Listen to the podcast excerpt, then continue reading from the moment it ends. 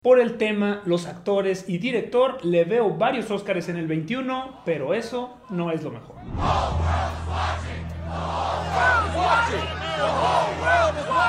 Basado ampliamente en una historia real, respetando lo sucedido en un juicio mediático tras unas protestas que ocurrieron en Chicago en 1968. Con una larga lista de actores reconocidos y de trayectoria, Aaron Sorkin la escribió originalmente en 2007 para que la dirigiera Steven Spielberg. No se pudo realizar entonces la película y ahora es el mismo Sorkin quien dirige.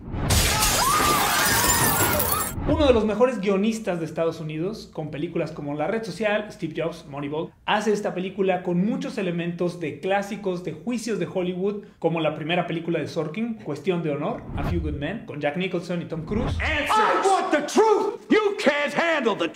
Por el juicio con tintes políticos en torno a la guerra.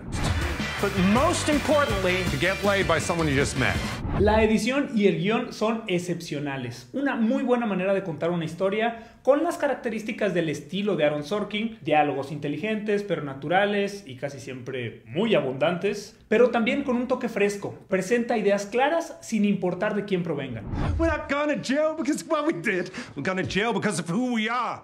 No sé si vaya a ganar un Oscar, pero sí creo que va a trascender por el tema histórico-político que hace tanto eco con la situación actual que se vive en Estados Unidos y muchos otros países.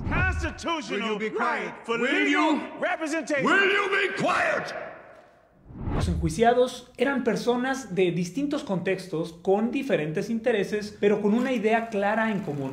Y esta idea les une para manifestarse. Se llama la unidad y es el valor que se necesita siempre para defender la verdad.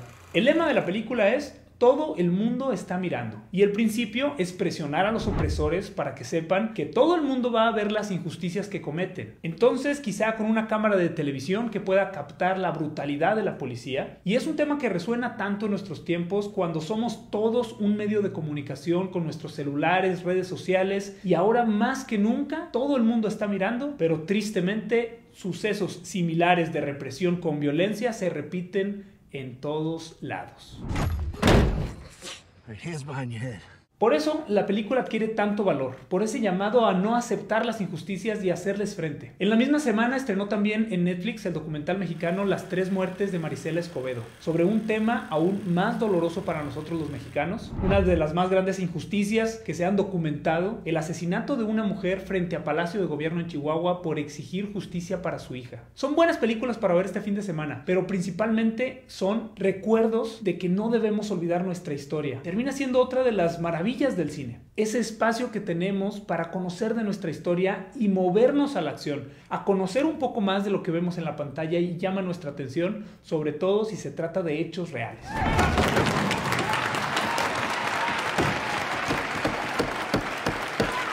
Películas que me han gustado mucho, vale la pena hablar de ellas. Soy Jorge Porras, hablemos de estas películas, hablemos cine.